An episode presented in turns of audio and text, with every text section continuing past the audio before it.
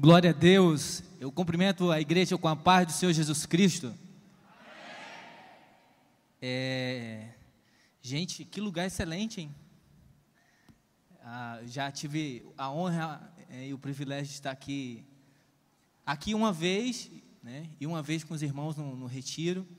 É um lugar que tem sido bênção de Deus para as nossas vidas. É, Deus tem nos dado amigos amigos que são verdadeiros irmãos. Né? Eu queria, nesse momento, agradecer ao pastor Ziel, que não pôde estar, né? agradecer ele e sua, sua esposa, ao pastor Davi, sua esposa, ao pastor Jorge, né? a pastora. Eu ia chamar evangélica, é, pastora Angélica, né? eu estava ali, ó, vou lembrar o nome de todo mundo, vou lembrar o nome. A Angélica quase sai como evangélica, mas também é, em nome de Jesus. É, são pessoas queridíssimas, né? Sempre nos receberam muito bem. Né? Até hoje eu lembro, naquele dia que a gente saiu do culto, foi lá ser abençoado por Deus na casa de vocês. Né? São momentos marcantes. Sem falar no Juan, Aline, né? que são é, referência de Deus para as nossas vidas. Ah, o Abraão né? e a Bruna não puderam estar, que também são pessoas que a gente tem um carinho muito especial. Esqueci alguém? Não, né? e sou, sou grata a Deus por estar aqui nessa noite. É, hoje é um dia especial para mim, né? E para minha amada noiva, né, Júlia. Eu queria, fica em pé, amor, para a igreja ver o tamanho do milagre que Deus operou na minha vida. Tira a máscara, é para o povo ver a, a dimensão do, do milagre, né? Isso é essa reação, irmão. Há duas reações que as pessoas sempre têm quando me veem do lado dela. Olham para ela e dizem assim: Ô irmãzinha, você orou pouco, hein? Né? Ou então olha para mim e diz: É, varão, vejo que és abençoado na terra. Né? Vejo que. Então você que nunca tinha visto um milagre, já não pode mais reclamar diante do Senhor. Né? Acaba de ver um milagre. E hoje nós fazemos quatro anos juntos. Olha que bênção. Né? A Júlia, é, a, outra vez que eu vim aqui, né? quem estava aqui a última vez que eu vim? Não, muito, gente, muita gente. Eu tive a oportunidade de compartilhar um pouco do meu testemunho, daquilo que Deus tem feito nas nossas vidas. E a Júlia também é marca, é promessa de Deus na minha vida, né? E, e, a gente tem colhido frutos. Estamos próximo do casamento. Hoje nós fazemos quatro anos juntos. O casamento é agora em, em outubro. Digo um aleluia. Isso aí. Deus é fiel nessa. Na verdade, faltam 47 dias, 8 horas e alguns minutos. Né? Ansioso, irmão, crente, eu nasci lar cristão, tenho 31 anos, então imagina, né? Eu já passei daquele. É, esperei com paciência no Senhor há muito tempo, irmão. Eu já estou vivendo o apressa-te, ó Deus, e me dá vitória. Já tem, já tem um bom tempo. E Deus é fiel, né? E é o Senhor que fez isso. E é coisa maravilhosa aos nossos olhos. Amém? Querido, fique em pé, abra sua Bíblia no livro de 1 Reis, capítulo 18.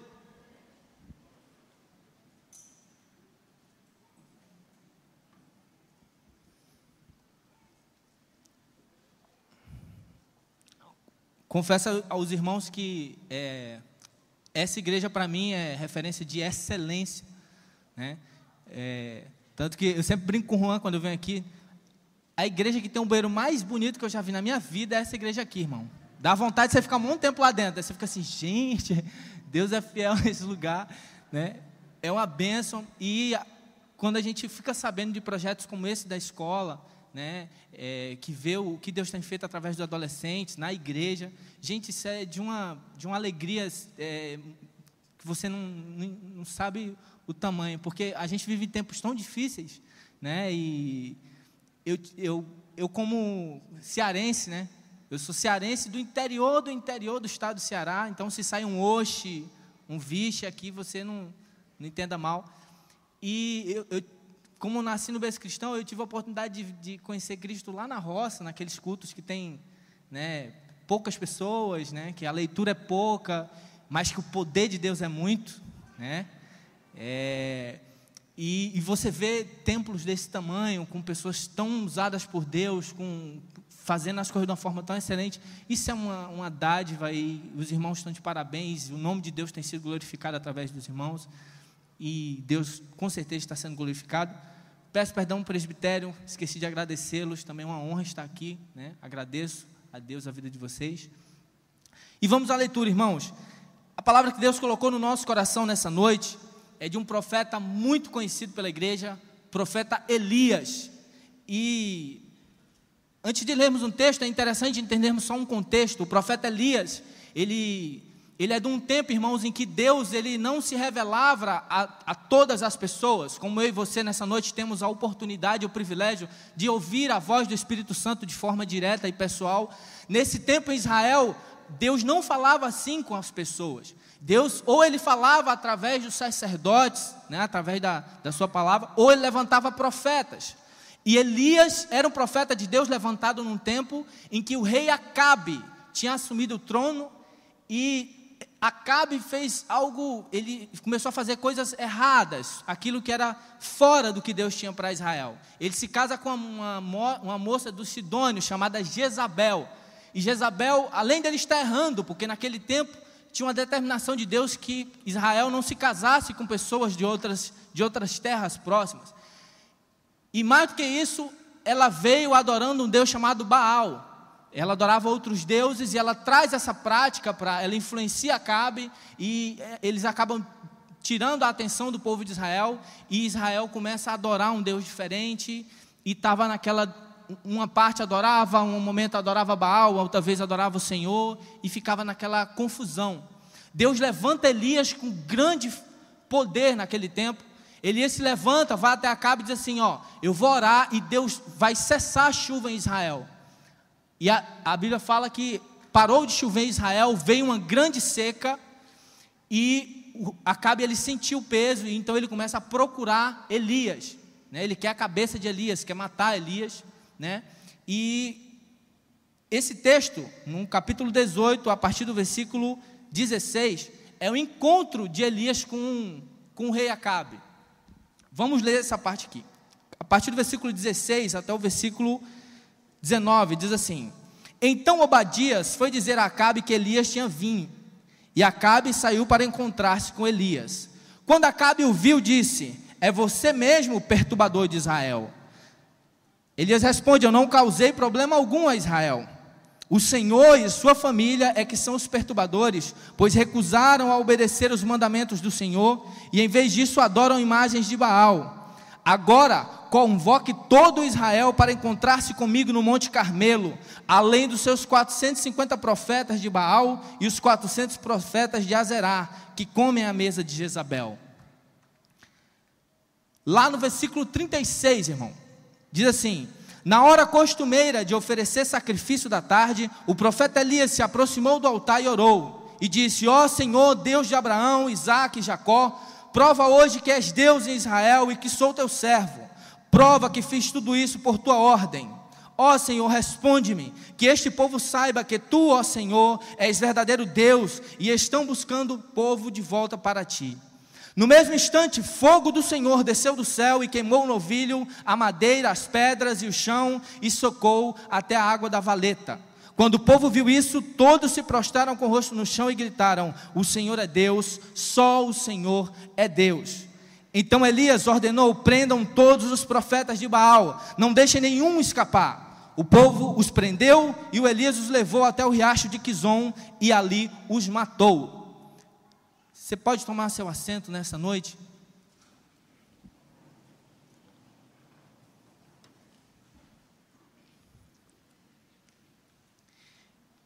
Irmãos, Deus já tem falado de forma tão linda durante essa conferência, mas você crê que talvez ainda tenha uma palavra de Deus para o seu coração nessa noite? Você crê que talvez Deus tenha algo especial com você nessa noite, que não foi por acaso que talvez você veio aqui? Eu não acredito particularmente em coincidências, eu acredito em Jesuscidências. Então, se Deus trouxe você nessa noite, se Deus permitiu que você estivesse aqui, é porque Deus tem sim uma palavra para o seu coração, Deus tem sim uma palavra para a sua família nessa noite. Então, vamos ter expectativas no Senhor, fique em oração, ora junto comigo e vamos juntos buscar na palavra do Senhor aquilo que Deus tem para os nossos corações nessa noite, amém? Posso contar com você? Irmãos, esse texto que nós lemos é um texto que eu confesso para os irmãos, quando a gente lê a primeira vez, eu que sou cearense, a gente olha assim, rapaz, Elias é um cabra macho, viu? Porque, irmãos, imagine um contexto. Acabe Jezabel são reis em Israel. Eles tinham, com uma palavra do rei, qualquer pessoa podia ser decapitada, irmão. Né? Então, você chegar e bater de frente com o rei e, e contra quem estava, só uma pessoa sendo muito usada por Deus, correto? E a história de Elias é fantástica porque Elias ele, ele faz muitos sinais. E é uma pessoa que, quando você vai ver de antemão, você diz assim: nossa, Elias é, é um cara diferenciado, é um, um profeta diferenciado. E a gente pensa que só momentos bons, que só eventos maravilhosos, que só fogo do céu, que só é, maravilhas, que um, Elias é inabalável. E Elias, ele ele já começa, irmãos, quando você vai avaliar o texto, a colocando para correr 400 pessoas, porque Elias chega para Acabe e diz assim: ó, chama os 450 profetas de Baal e os 400 profetas de Azerá para se encontrar comigo no Monte Carmelo. Nós vamos debater e o Deus que responder com fogo é porque é o maior Deus em Israel. Mas quando você vê a escritura, só aparecem os, os profetas de Baal. Cadê os profetas de Azerá? Esses já correram como diz essa expressão, aprendi no Rio de Janeiro, já deram linha na pipa. Ou seja, eu vou lá enfrentar esse cara, imagina. E você vê da forma tremenda, e quando você está tá, eh, se debruçando no texto, você fica assim, nossa gente, que maravilha, que tempo lindo, que, que presença de Deus, que milagres incríveis. E aí você continua o capítulo 18, e no versículo você vai para o capítulo 19, acontece algo fora do comum. No capítulo 19, vai contar que Jezabel fica sabendo que Elias mata todos os profetas de Baal. E ela manda dar um recado para Elias. Ela diz assim: ó, avisa para Elias que tão certo. Vamos ler o texto. Lá no versículo 2 diz assim: Por isso Jezabel enviou esta mensagem a Elias: que os deuses me castiguem severamente, se até amanhã, a esta hora, eu não fizer a você o que você fez aos profetas de Baal. O versículo 3 diz: Elias então teve medo e fugiu para salvar a sua vida. Foi para Berseba, uma cidade em Judá, e ali deixou seu servo. Depois foi sozinho para o deserto, caminhando o dia todo sentou-se debaixo de um pé de giesta, ou dependendo da sua tradução, zimbro, e orou e pediu a Deus para morrer. Ele disse: Já basta, Senhor, tira a minha vida, pois eu não sou melhor do que os meus antepassados que morreram antes de mim. E aqui vem a primeira situação atípica na história. Nossa, como um profeta tão usado por Deus, tão cheio do, do poder, uma afronta dessa, convenhamos, na nossa avaliação é, direta, não é nada. Quem é Jezabel para quem fez cair fogo do céu? Quem é uma afronta de morte para alguém que é tão cheio de Deus? E... Mas a Bíblia diz que Elias teve medo. Teve medo. E aqui, irmãos, é a primeira coisa que eu aprendo com Deus aqui. Muitas vezes eu e você temos a impressão, e acabamos às vezes tendo essa visão, de que por ter, termos vivido muitas experiências com Deus, e já termos vivido tantas coisas em Deus, a nossa caminhada vai ser só para cima. E principalmente nós, eu nem posso falar mais isso que nós somos jovens, porque com 31 anos, irmãos, um dia desse eu estava na igreja, o adolescente chegou para mim, ô tio, aí não, né irmão, tio não, depois você chega nos 31, já bate. Você diz, não, tio não, já dói já. Então não posso dizer, mas, mas posso dizer, nós, nós jovens, nós temos essa impressão de que quando começamos a ter grandes experiências com Deus, que é uma caminhada que não vai ter é, é, dias ruins. Nós acreditamos, por vivermos grandes experiências, que não, é, é, é uma caminhada só para cima, é só de vitória em vitória e vitória, e não vai chegar dia mal.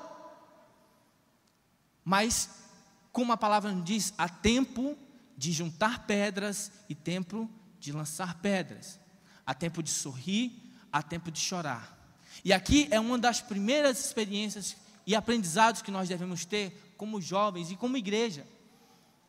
O dia mal ele é tão certo como o dia bom, irmãos. Faz parte da caminhada. Como uma criança aprenderia a correr se nos primeiros passos ela não tropeçasse? E muitas vezes a gente vive um tempo em que você tem que ser tão forte, tem que mostrar-se tão forte sempre, e você acaba guardando suas dores, acaba guardando, o, o, o, e quando chega o dia mal, às vezes a gente não sabe como reagir. Não, está, não estamos acostumados, talvez, a, ao dia mal, mas o dia mal vem. Assim como existe o, o verão, também há o inverno. Então, irmão, se você teve grandes experiências com Deus, se pela tua boca espíritos imundos saíram de corpos, se através da tua vida pessoas foram batizadas com o Espírito Santo, se pessoas são curadas através do, da tua vida, e de repente algo aconteceu, o dia mal chegou e já não há mais brilho nos teus olhos, nessa noite, através da, da vida de Elias, eu quero te dizer que isso é só uma fase, isso vai passar, isso não é para a morte, mas é para a vida. E ter medo faz parte. Faz parte ter medo. Quem falou para você? Porque a gente vive uma vida, uma, uma, às vezes a gente tem um aprendizado que. Né, eu, eu, tenho meu, meu avô, o nome do meu avô é Zé Paixão, por isso que eu peguei o sobrenome dele. Mas pensa no cearense brabo, irmão. Brabo, brabo de arrancar o dente com um alicate. Né? E meu avô não tinha, parece que era, ele era impenetrável. Aquele homem que não tinha dia mal para o meu avô. Mas depois, quando você cresce, você fica sabendo dos dias também ruins. Aí você fica, ah, essa parte ele escondeu de mim, né? Mas aí você aprende que os dias ruins, eles servem para formar o nosso caráter. Eles servem para aprendizado na nossa vida. E ele começa. E Elias teve medo e fugiu para salvar a sua vida. Além, assim como Elias, muitas coisas acontecem nas nossas vidas que nos fazem fugir. Eu não sei como você chegou nessa noite, como seu coração está, se você é, chegou aqui, mas o teu coração tem fugido do Senhor. Às vezes, quando, principalmente quando a gente está no início da caminhada, quando a gente peca, sim, irmãos, nós pecamos a gente quer fugir da presença do Senhor, assim como Adão. A gente quer fugir. Você, quantos adolescentes, né? Na adolescência, você estava no dia ruim disse assim: Não, não vou mais para a igreja, não, irmão. Não, aconteceu coisas que. É como se você quisesse fugir da presença de Deus. Você sente vergonha. Vocês não, não é, não é o, o, o não é esse o caminho. Mas nessa noite, talvez Deus te trouxe aqui para te falar que sim, faz parte é, você tentar fugir. Mas como filho, que você é filho, você tem que entender que nos momentos de, de, de dor, é aí que você tem que correr para a presença do Senhor. Lembra quando a gente é, é, é, é criancinha, que a gente cai, a primeira reação de uma criança quando cai é procurar o pai. Reparou? Ela cai, sente a dor, ela procura o pai onde tiver e corre em direção ao pai e à mãe, porque ela sabe que lá tem guarita, ela sabe que lá tem descanso, ela sabe que lá tem proteção. Então nessa noite eu te pergunto: por que você tem fugido do Senhor? Por que você tem fugido dos braços do Senhor? Por que você tem tentado se afastar dele por frustração, por medo? Saiba que Deus é o teu pai, ele está esperando de braços abertos você para descansar nele. Porque quando a gente está mal, irmão, começa a vir mentiras do Satanás, começa a vir mentiras do inferno na tua vida, na nossa mente, dizendo: Ah, você não é. Você acha que você é, mas você não é. Viu como você não é? E você começa a pensar e a ter dúvidas daquilo que Deus te chamou, para aquilo que Deus te chamou, e até mesmo quem você é. Você começa a ter dúvidas: será que eu sou mesmo cristão? Será que eu sou mesmo crente? Será que, que eu estou no caminho certo? Eu tinha muitos problemas na, na, na, adolescência, eu sempre fui muito comunicativo, em alguns momentos eu, eu, brincava muito, né? E confesso, irmãos, que por mais que eu nasci num lar cristão, mas eu só vim ter um encontro com Cristo com quase 20 anos de idade. Né? E no colégio, quando o pessoal falava assim, ó, oh, tu é crente? Quem já. Eu vou pedir para você levantar a mão, não vou fazer esse constrangimento com você. Mas já teve aquela situação de dizer assim, ah, tu é crente? Isso dói, irmão. Seja sincero, isso dói. Já aconteceu com alguém ou foi só comigo? Não, né? Só comigo. Todo mundo crente, já, pastor. Teve, não vou, não vou expor, mas a pessoa faz assim, ó. Mas eu sei que aconteceu com você também. No seu trabalho, quando alguém diz assim, nossa, fulano não parece que é crente. Isso dói. Né? Mas, e, e, quando a dúvida vem no teu coração, você olha para você mesmo e diz assim: eu, é, eu, não, acho que eu não sou, eu acho que eu não tenho é, é, sido, então é melhor. E durante a pandemia, irmão, tem surgido uma mentira diabólica é, de que aqueles irmãos que, que, a gente se afastou e não voltou, não é isso? Muitos não voltaram.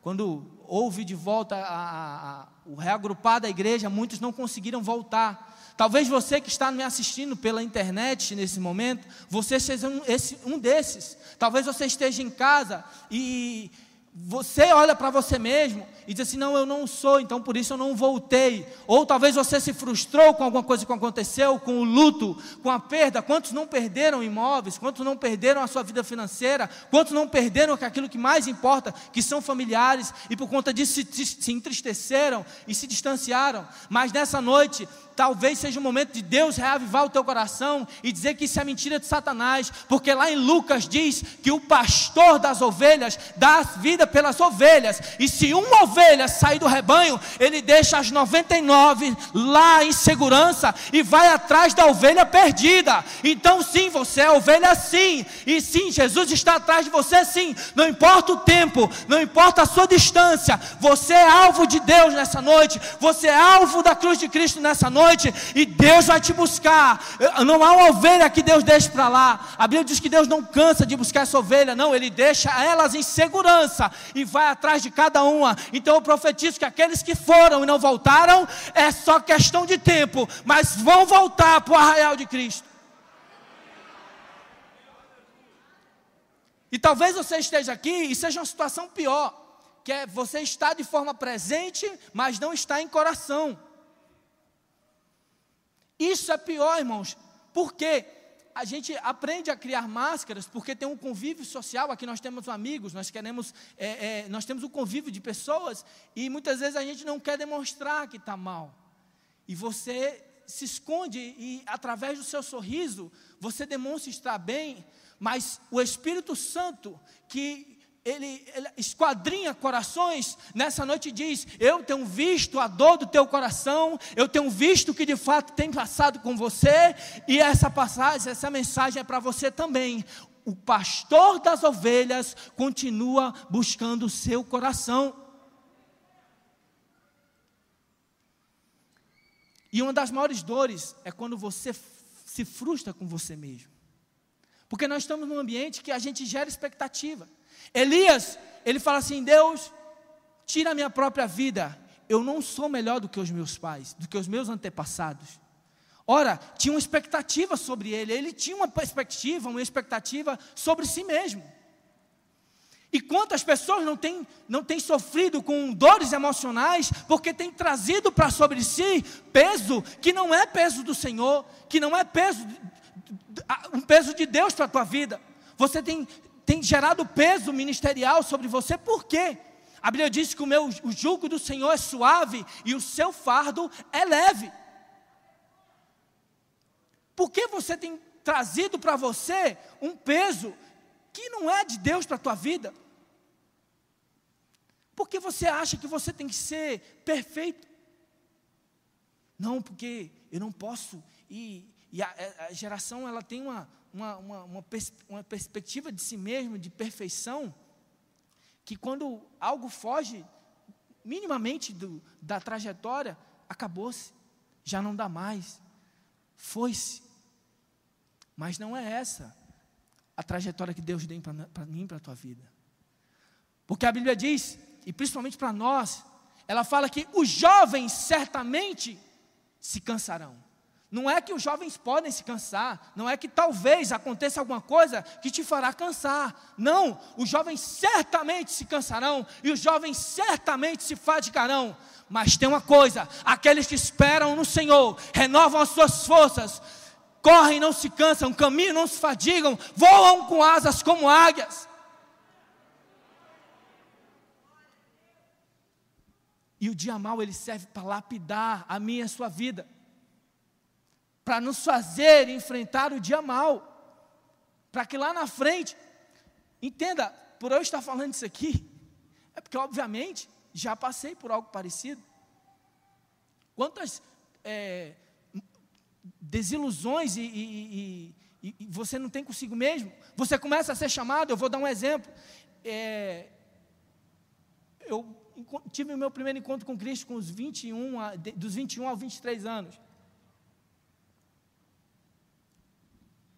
E na época eu tinha passado é, por um concurso, eu já estava trabalhando né, como militar e eu estava servindo em Natal, no Rio Grande do Norte.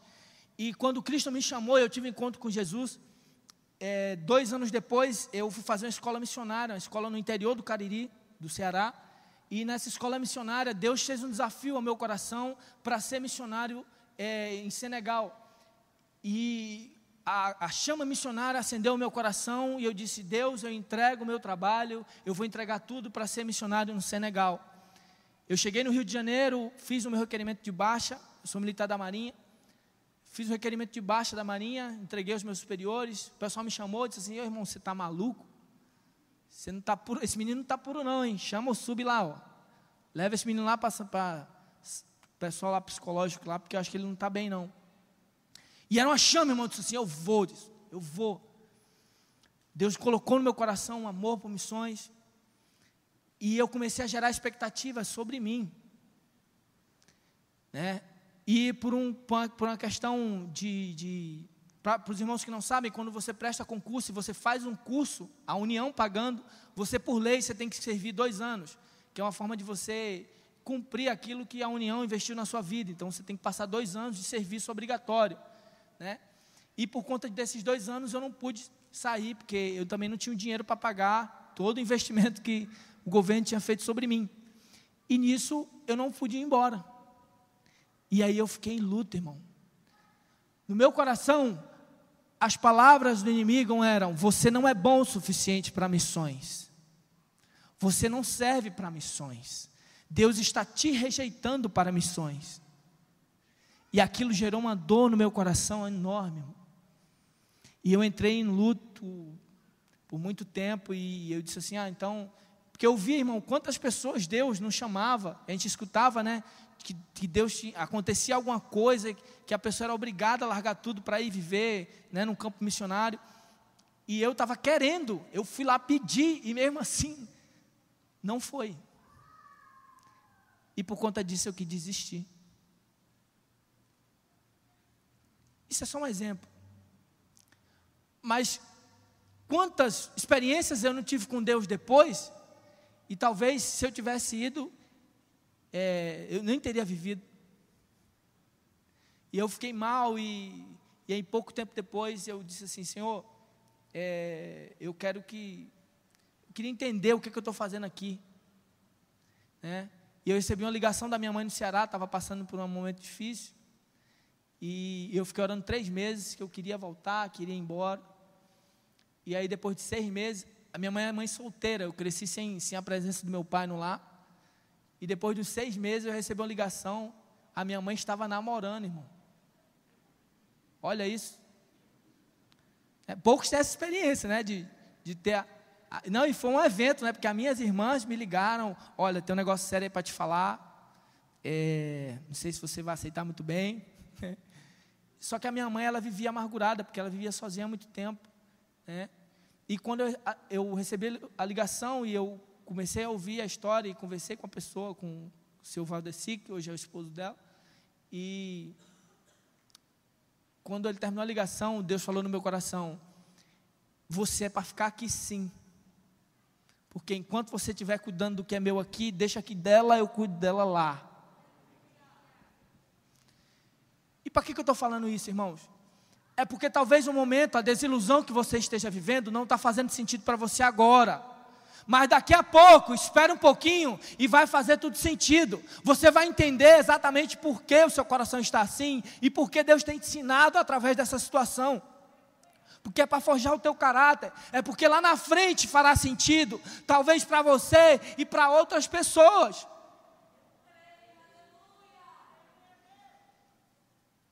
Porque Deus nunca faz algo só para mim e você, irmão. Entenda isso. Não é só, não para em mim e você. O evangelho não é desse jeito. O evangelho não flui, não é algo. Deus não deu o dom para essas pessoas que estavam cantando aqui, que por sinal de uma forma maravilhosa, para você ser exaltado na terra e dizer assim: nossa, eu sei cantar muito bem. É não, é porque quando você abre sua boca, pessoas vão ser curadas, vão ser libertas, vão ser transformadas.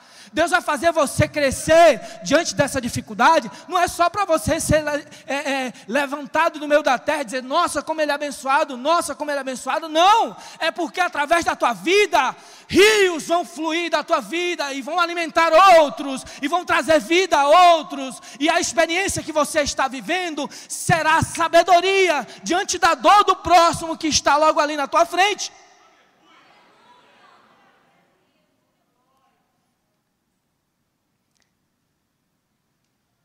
E Elias quer fugir.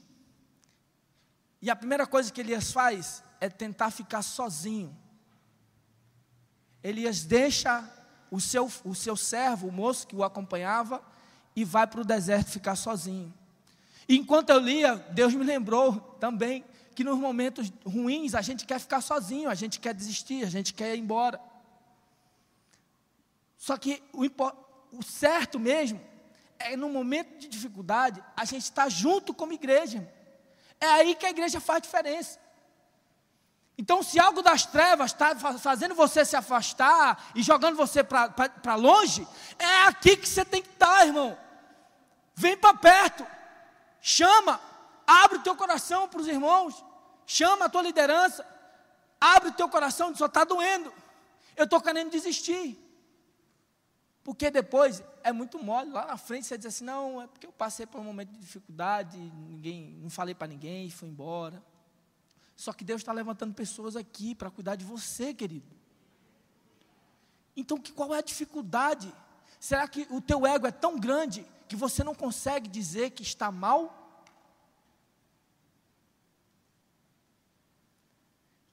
E não é, e não é eu estou falando para você ir lá no Facebook, fazer um textão, fazer um vídeo dizendo que você está mal. E não é isso, irmão é saber onde procurar, é, é, é, é, vir nas pessoas certas. Deus tem colocado pessoas, pastores, um presbitério, uma liderança maravilhosa.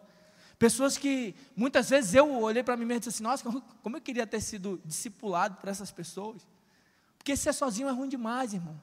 É muito ruim você estar sozinho, querido.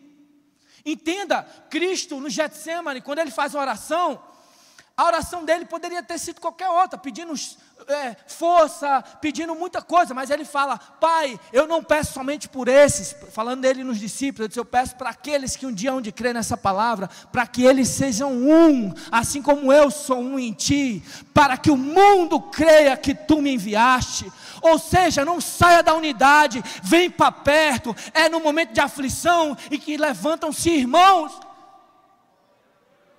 E você, quanto tempo você disse, nossa, eu queria ter uma amizade tão forte, eu queria ter amizade como o Juan e o Abraão. Nossa, eu queria ter amizade, né, como, como os pastores da igreja, eu queria ter amizade como o presbítero, como aquele irmão que tem amigo.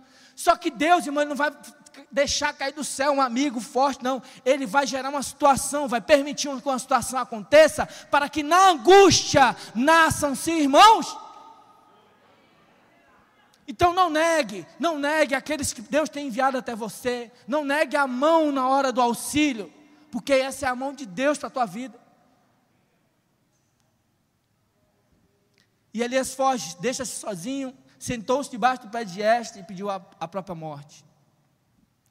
Então, ele se deitou debaixo do pé de Esta e dormiu.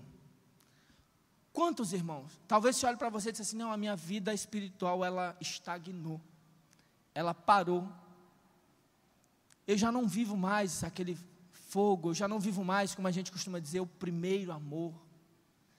Nossa, como o primeiro amor era é, é algo tremendo, né, irmão? Como aquela chama. Eu lembro do meu primeiro amor até hoje. Eu lembro que era uma, eu tinha um desejo tão, tão sedento de compartilhar Cristo, que, e eu tinha medo de falar porque eu tive uma, contar um breve testemunho, eu tive uma, uma dificuldade na infância, no culto de criança, a irmã falou assim, ó, você vai cantar. Irmão, eu cantando, misericórdia, o Espírito Santo até sai, fica lá fora esperando o culto continuar. Eu falo isso sério, vem lá na nossa igreja, a gente estava num ambiente de, de, adoração, aí todo mundo cantando e a, a presença do Senhor, né? Aí eu, aleluia, aí todo mundo, vixe, irmão, peraí, né? Aguenta aí, o Espírito Santo foi até tomar uma água ali e foi voltar, peraí. Né? E, o que, que eu estava falando mesmo, hein? Até me perdi, ó, fui brincar. Ajuda aí, gente. Ah, é. Aí eu tive um. Deus é forte na tua vida, irmão. Obrigado. Aí eu tinha uma dificuldade que a irmã me botou para cantar. E foi uma vergonha, irmão, na minha. Assim, foi uma das maiores vergonhas, decepção na minha infância. Sério. Eu fui cantar e aí eu combinei com o irmão do teclado. Ixi, cadê o irmão do teclado? Ó, já foi até embora. Estava aqui o culto todinho na minha vez e foi embora. Viu que ele já, sentiu o discernimento. Aí eu, eu ensaiei com o irmão uma música e na hora eu estava tão nervoso que eu cantei outra música. Foi, eu, eu, eu, eu, ensaiei com ele, celebrai com júbilo ao Senhor, né? Aí alguém cantou outra música, quando eu fui cantar, eu cantei, celebrai a Cristo, totalmente quebrou a unção toda. E aí eu vi, oxe, aí todo mundo começou a rir, que nem vocês estavam rindo aí. E aí eu fui embora correndo, eu disse, nunca mais na minha vida eu pego no microfone. Nunca mais eu pego no microfone. E, e, e depois de muito tempo, estou eu aqui, pegando o microfone para falar para você. Entendeu o mistério da coisa? Entendeu que a tua dor é sabedoria de Deus para a tua vida, é experiência de Deus para a tua vida, para que você gere vida e no outro? E Elias, ele, ele, ele pega tudo isso e tenta ficar distante do Senhor. Na verdade, distante não, distante de todo mundo. E ele corre, irmão, para o lugar certo. Naquele tempo, existia o Monte Oreb, que era o monte de Deus. Monte Sinai, perdão. E ele vai para o deserto em direção ao Monte Sinai. Ele está indo para onde? Para a presença de Deus. Ou seja, irmão, quando o momento estiver ruim, você tem que ir para onde? Quando o momento estiver mal, você tem que ir para onde? Então, larga tudo Está difícil, está tá ruim, larga tudo e vai para a presença do Senhor. Vai buscar o Senhor. É o Senhor que tem resolução para a tua vida. Não é aquele teu amigo, aquela tua vizinha que está te, te, te, trazendo uma sabedoria estranha. Não é ela que você tem que dar ouvido. Você tem que dar ouvido à palavra. Não importa o momento que você esteja vivendo. Deus, Ele continua guardando a minha e a sua vida.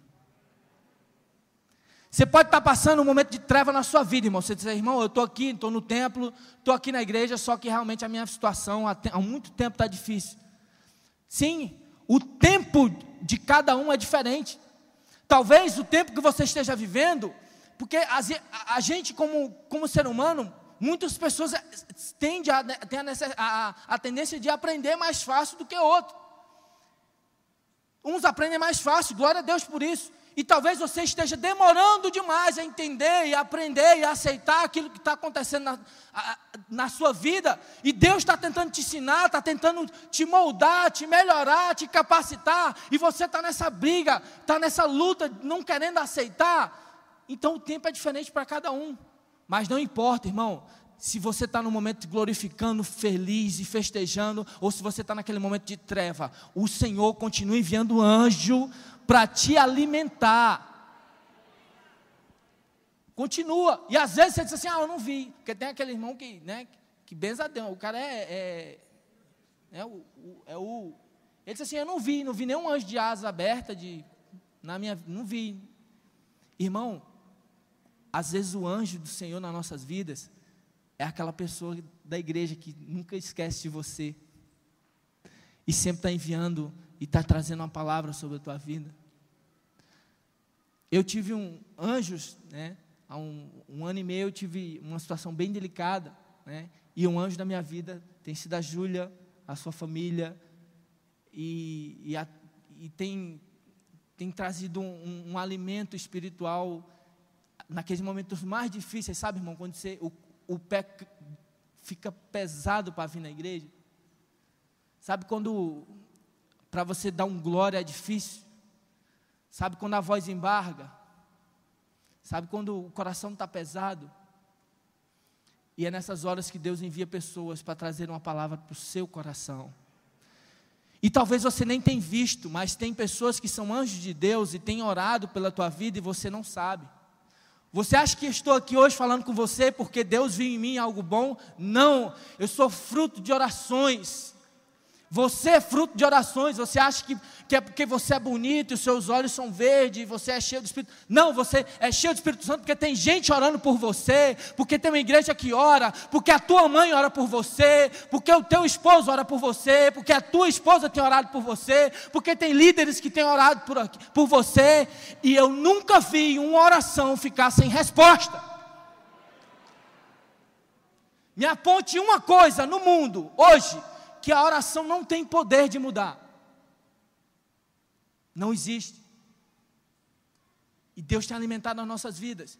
E Elias, vem um anjo, alimenta fisicamente. E aí você diz assim: não, agora Elias vai se levantar, vai dar um salto, vai dizer glória a Deus, vai voltar, vai matar todos os outros profetas e vai. Não, Elias olha para a comida, ele come e faz o quê? Dorme de novo. Porque o momento não era esse. Você diz assim: ah, eu vim para a conferência, Deus falou com todo mundo na sexta, Ele falou com todo mundo no sábado, eu não sei a presença dele. Talvez nem seja hoje, mas talvez seja na quinta-feira que Deus vai falar contigo lá na rua, quando você abrir a palavra, quando você chegar no sábado, no próximo domingo, durante a escola bíblica, eu não sei, mas vai ter um momento certo que a presença de Deus vai tomar o teu coração. Até lá, Ele tem alimentado e preparado você para aquilo que virá lá na frente. Então você está sim sob a potente mão de Deus, irmão. Se alimentando da forma que Deus tem preparado, da, do jeito que Deus tem permitido. Às vezes um andar mais cambaleante, às vezes num, num momento mais firme, mas você tem se alimentado. E algo de Deus, Deus tem reservado para a tua, tua vida lá na frente. E Elias, o anjo vem novamente, toca sobre Elias e fala assim: ó, se alimenta. Isso está no versículo 7. O anjo do Senhor voltou sobre ele, tocou mais uma vez e disse: Levanta-se, come um pouco mais, porque do contrário você não aguentará a viagem que tem pela frente. Muitos de nós temos muito ainda a caminhar, irmãos. Ainda nós temos uma trajetória para trilhar sobre essa terra. Então, não reclame do momento aprecie o momento, aprenda o máximo possível, aprenda o máximo possível da situação, porque isso servirá de alimento para você lá na frente. Porque nossa geração, principalmente a de vocês, é uma geração que gosta de pular etapas. É uma geração que quer tudo muito rápido. A gente quer, é que nem é, é, um alimento muito rápido. A gente está né, tá com fome e faz três minutos, faz um pedido e chega a comida, correto? E, e, uma geração fast food, você quer chegar hoje na igreja e, e você quer que daqui a um, um, mês você já esteja cheio do Espírito Santo, pregando, é, é, cheio do Espírito Santo e, e, cantando e sendo bênção e tal, e vivendo. Não, não, não. Mas existe um processo. Você não pode fugir das etapas. Sempre que você foge da etapa, você vai sentir falta dessa etapa lá na frente. Vou dar um exemplo. Quem nunca, quem pulou a aula de adição, vai ter uma dificuldade lá na frente, quando chegar né, os problemas maiores. Então, aprecie a fase. Se é momento de aprendizado, aprenda. Se é momento de, de, de ouvir e de, de, de estar em oração, é, é, é, sendo curado pelo Senhor, então entenda que isso faz parte para que no momento em que Deus te levantar com poder e te levantar com autoridade, não seja algo passageiro, mas seja algo que tenha fundamento.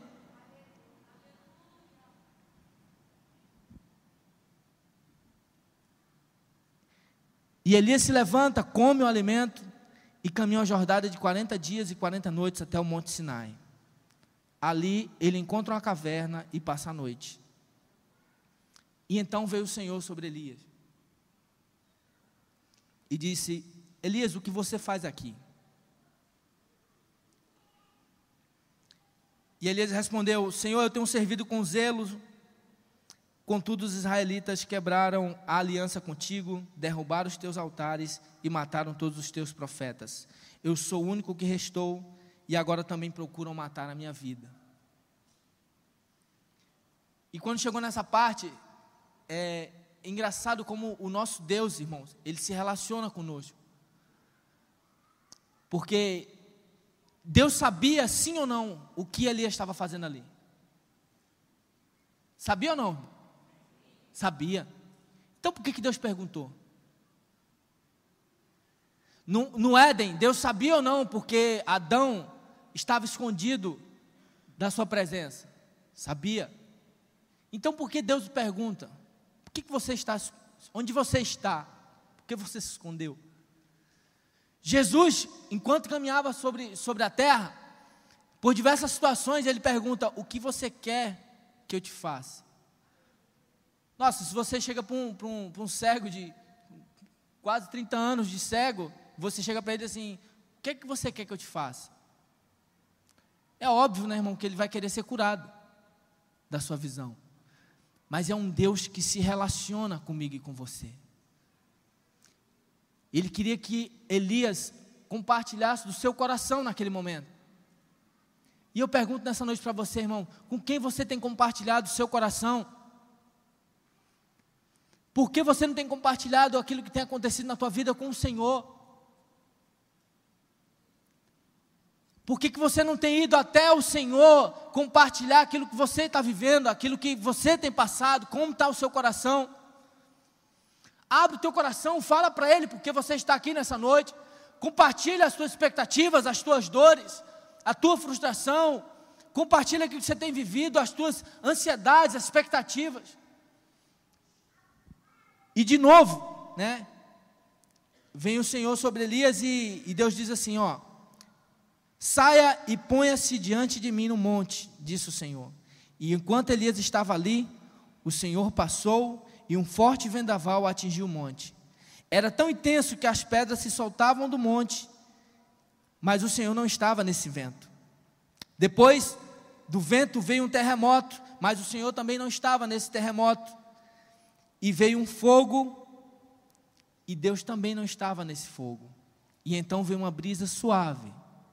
E quando essa brisa suave veio, uma voz disse: O que você faz ali, aqui, Elias?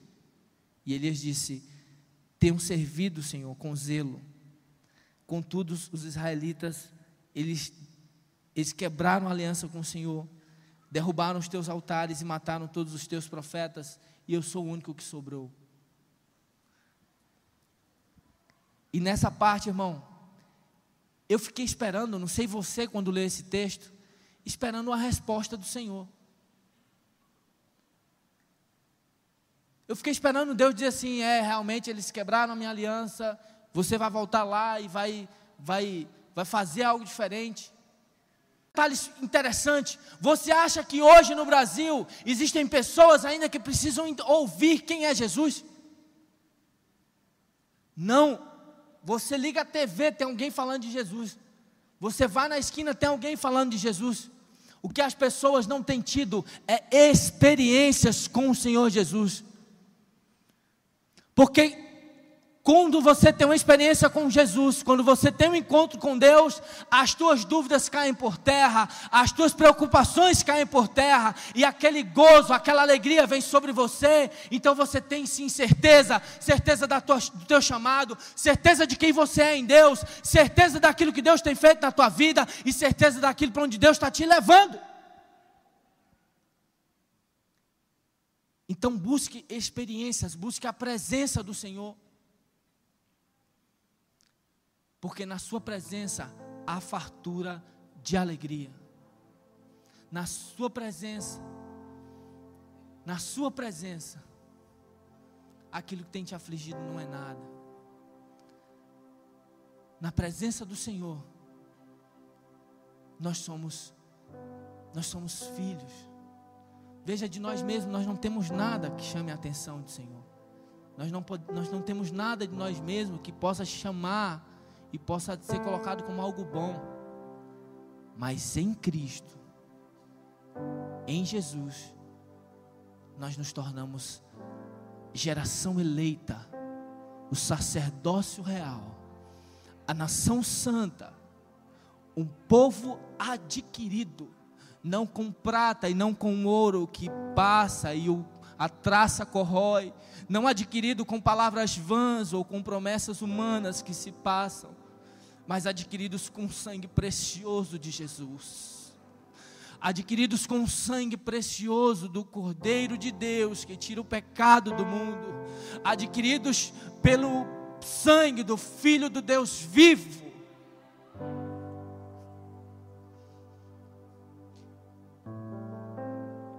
E esse Deus, ele não faz acepção de pessoas, ele não avalia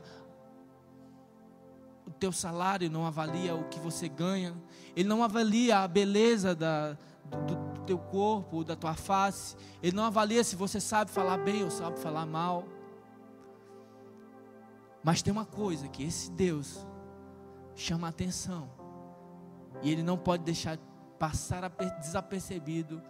É um coração quebrantado e contrito.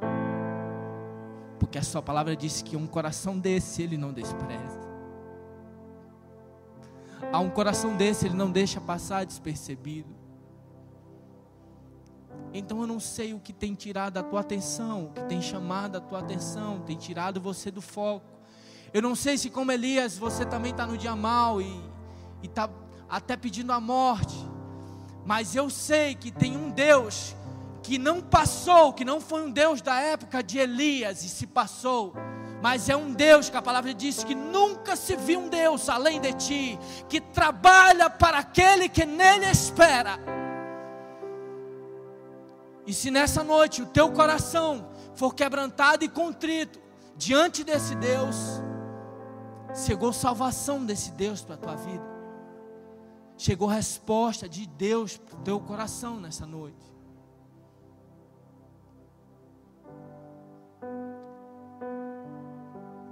E a cura de Deus para Elias, eu compartilho com você nessa noite.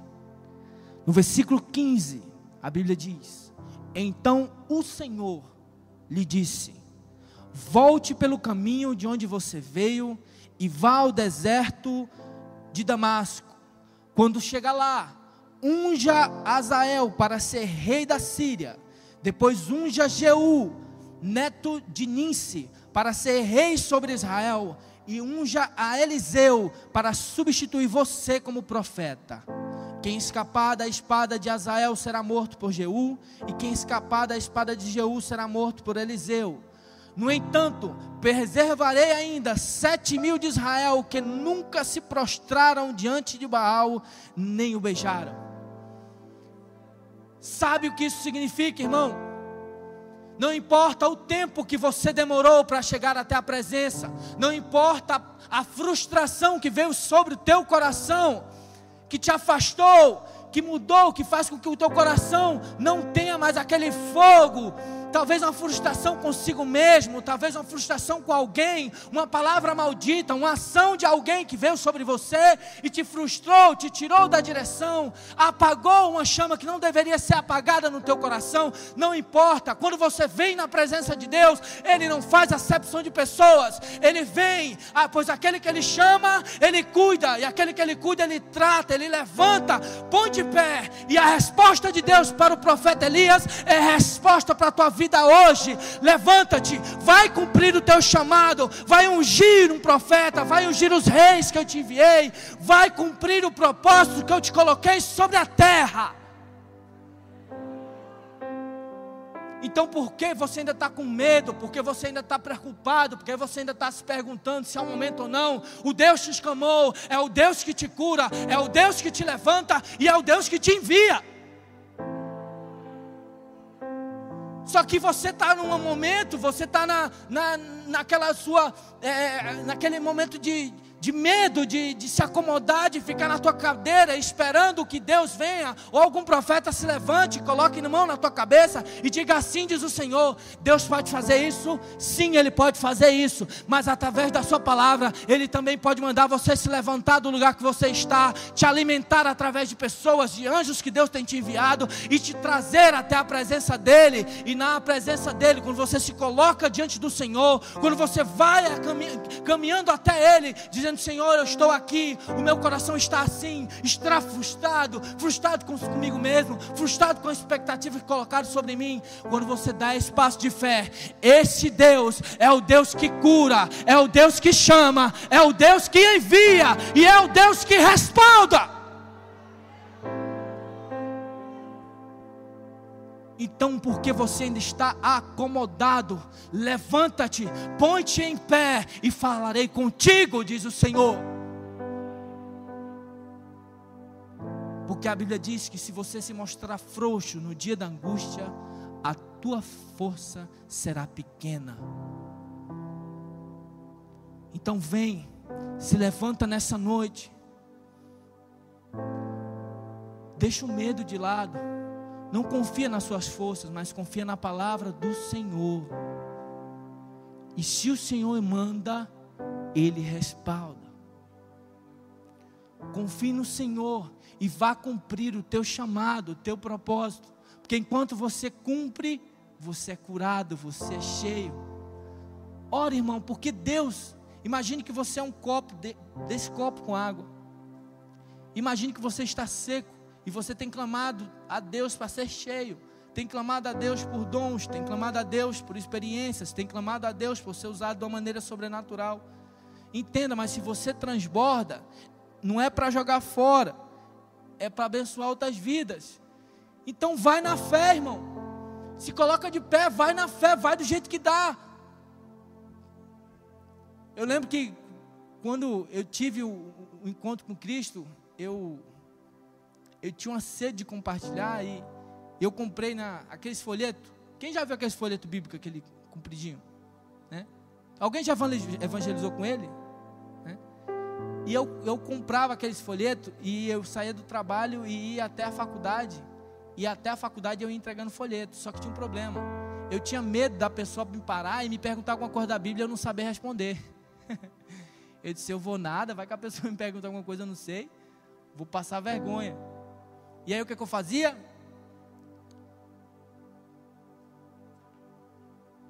Eu chegava para a pessoa na rua fazia assim, ó. Me ajuda aqui, irmão. Ah, ele pode se ajudar. Tá trabalhando, tadinho. Vai ser sozinho mesmo. Finge que isso aqui é uma pessoa, tá? E eu chegava na pessoa com o folheto e fazia assim, ó. Jesus chama. Eu acho que a pessoa olhava assim, esse não é maluco. Eu entregava o folheto e saia correndo. Jesus chama ir embora. E aí isso foi na primeira semana, na segunda semana, na terceira semana, até um dia que eu parei, entreguei o folheto na mão da pessoa, e não de mim mesmo, mas só por eu ter me, me lançado em fé na presença do Senhor, naquele dia saiu algo a mais. E eu parei aquela pessoa e disse: Eu não sei porque eu estou te falando isso, mas Deus tem, tem visto as tuas lágrimas quando ninguém vê. E eu olhei no, no, olhando nos olhos daquela pessoa. E ela começou a chorar. E eu nunca mais vi ela na minha vida. Passada uma semana, eu fui pela primeira vez no evangelismo e cheguei no evangelismo eu disse assim, eu nunca vim para evangelismo porque eu não, eu tinha medo de falar, eu não sei falar, então me coloca só para entregar água, para entregar alguma coisa, mas eu vim aqui, eu tô aqui. E o irmão que foi distribuir a equipe não sabia. E aí ele foi olhando e disse assim, ó, você vai ser o líder daquela equipe. Aí eu, não, irmão, eu não, tá maluco? Vai, vai, vai tribular, né? E aí não deu tempo foi os irmãos comigo, a gente entrou num beco, entrou numa favela. E todo mundo ficou ali esperando assim, olhando para mim, ó. Quem está na frente que tem que falar, né? E eu disse assim: Jesus, é, vai o que tiver. E a gente começou a conversar com um casal que estava sentado na calçada. Até hoje eu lembro, o senhor José, a dona Maria e a filha dele chamada Beatriz. Isso foi em Natal, no Rio Grande do Norte. E a gente começou a conversar, começou a falar do amor de Deus para eles. E eu fiz uma pergunta de fé, mas eu sabe quando você não tem expectativa? Eu disse assim: vocês gostariam de aceitar a Jesus? E ele olhou para mim e disse assim: cara, era para a gente ter viajado ontem. E não deu certo, a gente perdeu o ônibus. E eu não estava tentando entender por quê. Mas agora que você me perguntou, eu entendi por que não deu certo. A gente precisava ouvir isso, a gente quer aceitar esse Jesus que você falou. Irmão, eu lembro como se fosse hoje, a alegria. Tanto que eu ia embora, eu nem. Eu, eu sei que vocês não querem mesmo. Tchau. tchau. Ele, não, a gente quer aceitar esse Jesus. Quando eu cheguei em casa, eu liguei para meu tio. Meu tio Berilo, que sempre foi uma referência paterna na minha vida. E eu chorava e dizia, mas o que foi que aconteceu? Eu disse, tio, eu perguntei e eles aceitaram. E depois daquele dia, Deus foi colocando uma vontade. E eu só queria falar, e eu queria falar, e queria falar. E eu lembro que eu estava de serviço um dia no trabalho, um fuzil na mão, olhando só por mato. Eu contei isso toda vez que eu vim aqui. E eu comecei a pregar por mato, irmão. Foi. Eu comecei a pregar, do jeito que eu estou falando para você, que eu esticava a mão e dizia assim, ó, Deus, dá e tal, e dá. E, tinha uma árvore que ela tinha um galho assim. Aí eu disse: Ah, é você que está levantando a mão, Jesus tem na tua vida. Por que eu estou te contando isso? Porque um ato de fé lá atrás, hoje está me trazendo talvez aqui, levantando a mão para você, dizendo assim, diz o Senhor. Ou seja, Deus tem mais na tua vida, irmão. Deus tem tanta coisa para fazer na tua história ainda, e você com medo, você preso nessa cadeira. Nessa noite, em nome de Jesus, a igreja repreende as algemas que aprisionam a tua vida, que tem aprisionado o teu ministério, que tem aprisionado você nessa cadeira, no seu, no, no seu lugar. Nessa noite, Deus te levanta e, e, nós vamos fazer uma oração aqui nessa noite. O horário já, já bateu, você pode ficar em pé nessa noite.